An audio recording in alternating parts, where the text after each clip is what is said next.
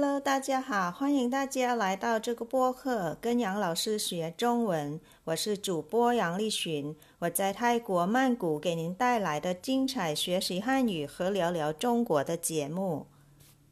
สวัสดีค่ะ คุณผู้ฟังทุกท่านขอต้อนรับเข้าสู่เรียนจริงกับหยางเราซื้อพอดแคสต์ค่ะ ดิฉันหยางลี่ชินรับหน้าที่เป็นผู้ดำเนินรายการหลักของพอดแคสต์นี้นะคะพอดแคสต์นี้จะนำเสนอรายการเรียนภาษาจีน แล้วก็การพูดคุยเรื่องราวที่น่าสนใจต่างๆ เกี่ยวกับจีน มาสู่คุณผู้ฟังจากกรุงเทพมหานคร เมืองหลวงของประเทศไทยค่ะ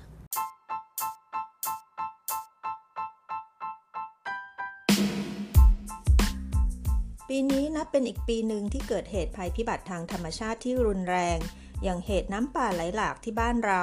ทำให้หลาย ๆ พื้นที่ทั้งภาคเหนือแล้วก็ภาคตะวันออกต้องประสบกับน้ำท่วมหนักค่ะ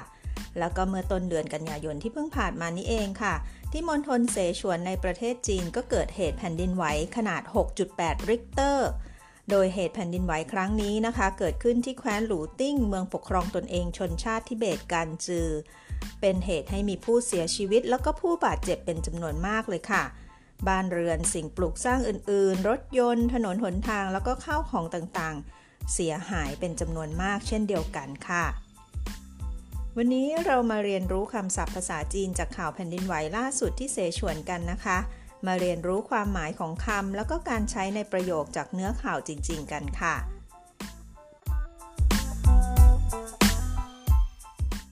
เพื่อไม่ให้เสียเวลานะคะ เราไปเริ่มที่ศัพท์คำแรกกันก่อนเลยค่ะคำแรกก็คือคำว่าแผ่นดินไหวนะคะ ภาษาจีนเขาจะใช้คำว่าตี้เจิ้นตี้เจิ้นหมายถึงแผ่นดินไหวค่ะตอนนี้ถ้าพูดถึงจุดศูนย์กลางของแผ่นดินไหวนะคะ ก็คือเจิ้นหยวนเจิ้นหยวนจุดศูนย์กลางของแผ่นดินไหวค่ะ ส่วน after shock นะคะ หรือว่าแผ่นดินไหวย่อยๆ ที่เกิดขึ้นตามมาหลังแผ่นดินไหวใหญ่นะคะ เขาจะเรียกว่าหยีเจิ้น หยูเจิ้น after shock ค่ะ เดี๋ยวเราไปดูคำศัพท์อีกคำหนึ่งนะคะคำที่สองคือคำว่า ระดับนะคะ เรียกว่าจี ในที่นี้ก็จะพูดถึงระดับความรุนแรงของแผ่นดินไหวนั่นเองค่ะ เราไปดูตัวอย่างประโยคกันนะคะ九月五日当地时间中午十二点五十二分四川泸定发生六点八级地震ไปฟังกันอีกรอบแบบช้าๆนะคะ 九月五日当地时间中午十二点五十二分，四川泸定发生六点八级地震。ตอนนี้เรามาดูความหมายของประโยคนี้กันค่ะจิวเย่อู่รื่อก็คือวันที่ 5 เดือน 9 นะคะ หรือว่า 5 กันยายนนั่นเองค่ะ ตั้งตี้สือเจียนก็คือตามเวลาท้องถิ่นนะคะ เราเจอคำนี้มาหลายครั้งแล้วนะคะ ตั้งตี้สือเจียน ตั้งตี้ก็หมายถึงท้องถิ่นสือเจียนคือเวลาค่ะ ตามเวลาท้องถิ่นนะคะจงอู่สิบ二点五十二分เป็นเวลาตอนเลยเที่ยงนะคะ จงอู่ก็คือตอนกลางวันนะคะ 12นาฬิกา52นาทีค่ะ12点52分四川泸定发生6.8级地震ซื่อชวนหลูติ้งก็คือสถานที่ที่เกิดเหตุนั่นเองนะคะ ฟาเชิงก็คือเกิดเหตุ ลิ่วเตียปาจีก็คือระดับ 6.8 ริกเตอร์นะคะ 地震 ก็คือ earthquake หรือว่าแผ่นดินไหวนั่นเองค่ะ ประโยคนี้ก็จะหมายถึงเกิดเหตุแผ่นดินไหวระดับ 6.8 ริกเตอร์ที่แคว้นหลูติ้งในมณฑลเสฉวนค่ะ 四川 หมายถึงเสฉวนนะคะหลูติ้งเป็นชื่อของแคว้นในมณฑลแห่งนี้นะคะ แคว้นหลูติ้งมณฑลเสฉวน 四川泸定 เดี๋ยวเราไปฟังประโยคนี้อีกครั้งหนึ่งนะคะ 九月五日当地时间中午十二点五十二分，四川泸定发生六点八级地震。เมื่อวันที่ 5 กันยายน เวลา 12นาฬิกา52 นาทีตามเวลาท้องถิ่น เกิดเหตุแผ่นดินไหวระดับ 6.8 ริกเตอร์ ที่แคว้นหลูติ้งในมณฑลเสฉวนค่ะ ตอนนี้เราไปดูอีกตัวอย่างประโยคนึงค่ะ此次地震是2017年九寨沟7.0级地震后 四川最大地震ไปฟังกันอีกรอบแบบช้าๆนะคะ此次地震是二零一七年九寨沟七点零级地震后四川最大地震เราจะเข้าใจความหมายนะคะ เขาบอกว่าสื่อชื่อก็คือครั้งนี้ตีเจิ้นก็คือเหตุแผ่นดินไหวนะคะ 此次地震เหตุแผ่นดินไหวครั้งนี้ชื่อก็คือนะคะ二零一七年九在沟七点零级地震后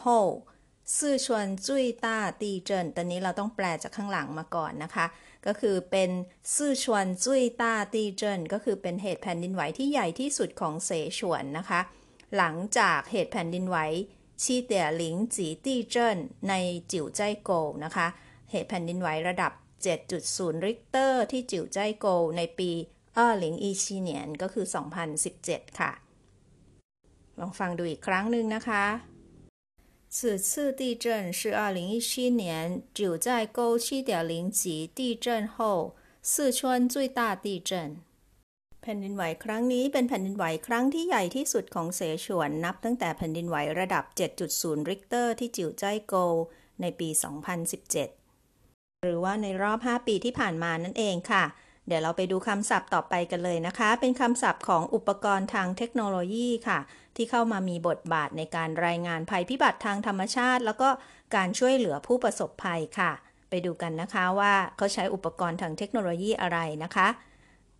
คำที่ 3 ของวันนี้ค่ะปัวเป้าจีชี่เหริน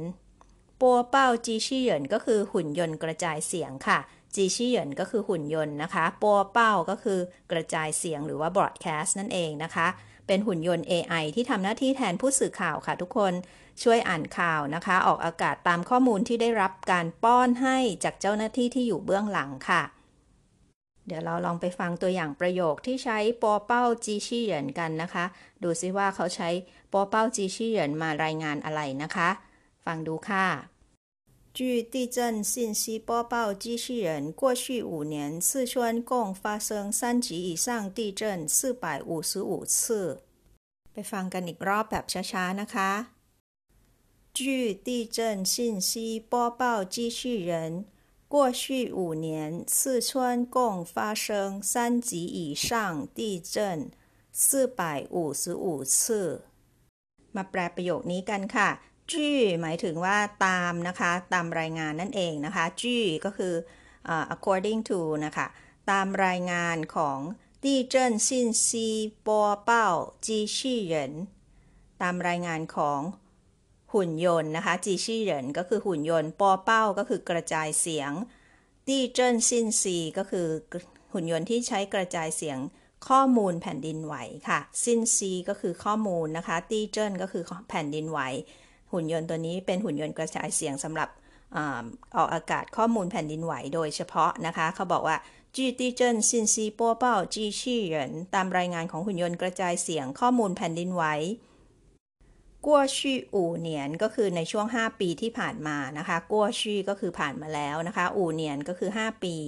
ในช่วง 5 ปีที่ผ่านมาเนี่ย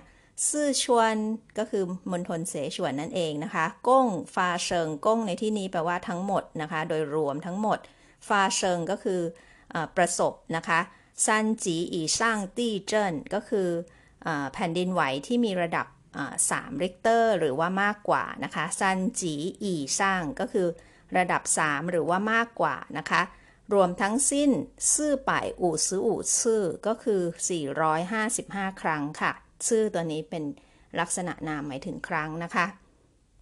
เรามาฟังทั้งประโยคอีกครั้งหนึ่งค่ะ据地震信息播报机器人，过去五年，四川共发生三级以上地震四百五十五次。ตามรายงานของหุ่นยนต์กระจายเสียงข้อมูลแผ่นดินไหวในช่วง 5 ปีที่ผ่านมามีแผ่นดินไหวขนาด 3 ริกเตอร์ หรือว่ามากกว่าในเสฉวน รวมทั้งสิ้น 455 ครั้ง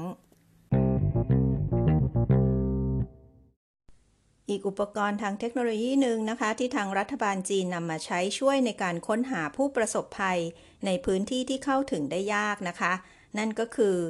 อู่เหยินจีค่ะ อูเหยินจีนะคะ ก็คืออากาศยานไร้คนขับ หรือว่าโดรนที่เรารู้จักกันค่ะ ก่อนไปดูตัวอย่างประโยคจากข่าวนะคะ เราไปเรียนศัพท์อีกคำหนึ่งก่อนค่ะคำที่ 5 ของวันนี้นะคะ ซิ่งฉุนเจอ幸存者 ก็คือผู้รอดชีวิตค่ะ เราเคยเรียนคำว่า遇难者 ที่แปลว่าผู้ประสบภัยที่เสียชีวิตนะคะ หรือว่าเหยื่อผู้เคราะห์ร้ายเสียชีวิตไปแล้ว ในตอนที่เหล่าซือเล่าเรื่องข่าวเครื่องบินตกในเขตปกครองตนเองกวางซีจ้วงอะค่ะ ใน episode 68 พอจะจำได้ไหมคะ ลองกลับไปฟังทบทวนดูนะคะ ตอนนี้เหล่าซือขอเพิ่มเติมคำว่า幸存者 幸存者 ก็คือผู้รอดชีวิตอีกสักคำหนึ่งค่ะ เดี๋ยวไปฟังตัวอย่างในข่าวที่มีคำว่าอูเหยินจีกับซิ่งฉุนเจอกันนะคะ搜寻队利用无人机在沪定湾东区发现两名幸存者。ไปฟังกันอีกรอบแบบช้าๆนะคะ搜寻队利用无人机在泸定湾东区发现两名幸存者。 ดูความหมายประโยคนี้กันค่ะ โซสุนตุ้ยก็คือทีมค้นหานะคะ ลี่ย่งก็คือใช้ประโยชน์นะคะ ใช้ประโยชน์จัดอะไรนะคะอูหยินจีก็คือโดรนนั่นเองค่ะใจหลูติ้งวันตงชีก็คือเขต วันตงนะคะ ในแคว้นหลูติ้งนั่นเองค่ะ ฟาเซียนก็คือค้นพบนะคะ คือพบอะไรเหลียงหมิง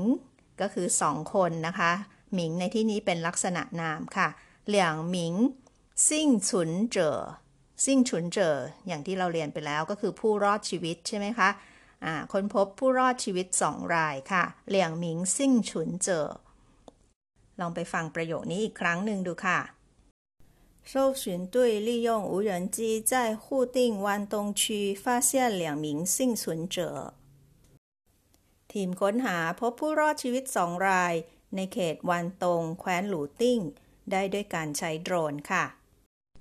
ประโยคเมื่อสักครู่นี้มีศัพท์อีกคำหนึ่งค่ะ เป็นคำสุดท้ายของวันนี้นะคะ ก็คือคำว่าโซสุนตุ้ยโซสุนตุ้ยก็คือทีมค้นหานะคะ ตุ้ยในที่นี้ก็คือทีมค่ะ โซสุนคือค้นหานะคะ โซสุนตุ้ยทีมค้นหาค่ะ เดี๋ยวเราพักสักครู่นะคะ แล้วเรากลับมาฝึกอ่านคำศัพท์พร้อมเราซื้อกันค่ะ สักครู่เดียวค่ะ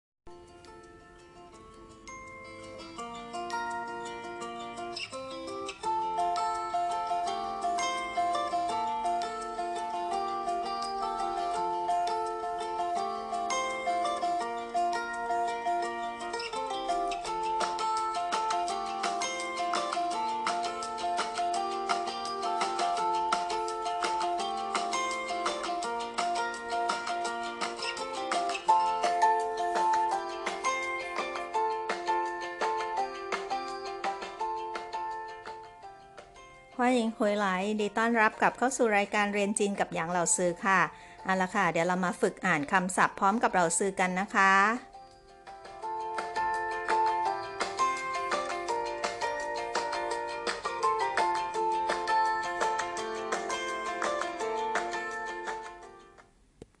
คำที่หนึ่งนะคะตี้เจิ้นตี้เจิ้นตี้เจิ้นแผ่นดินไหวค่ะ เจิ้นหยวน เจิ้นหยวนเจิ้นหยวนก็คือจุดศูนย์กลางของแผ่นดินไหวนะคะ และอีกคำหนึ่งที่เกี่ยวข้องกับแผ่นดินไหวก็คือหยีเจิ้นหยีเจิ้นหยีเจิ้นคือ after shock ค่ะ ต่อที่คำที่สองเลยนะคะจีจีจีหมายถึงระดับค่ะคำต่อไปค่ะปัวเป้าจีชี่เหรินปัวเป้าจีชี่เหริน ปัวเป้าจีชี่เหรินหุ่นยนต์กระจายเสียงค่ะคำที่สี่นะคะอูเหรินจีอูเหรินจีอูเหรินจีอากาศยานไร้คนขับหรือว่าโดรนค่ะคำที่ห้าซิ่งสุนเจ๋อซิ่งสุนเจ๋อซิ่งฉุนเจ๋อผู้รอดชีวิต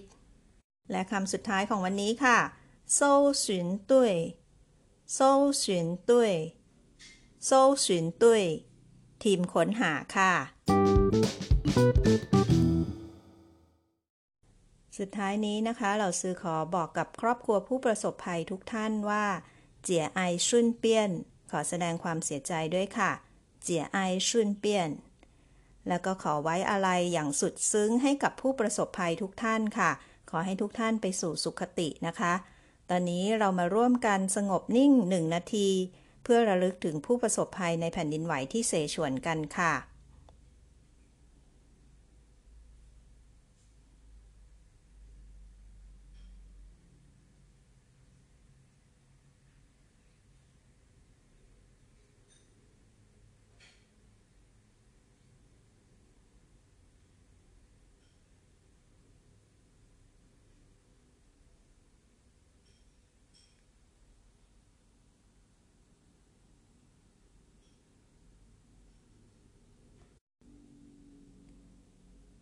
好了，今天的播客就到这了，感谢大家收听，咱们下周再见。ขอบคุณทุกท่านที่ติดตามรับฟังนะคะ สัปดาห์หน้าพบกัน สวัสดีค่ะ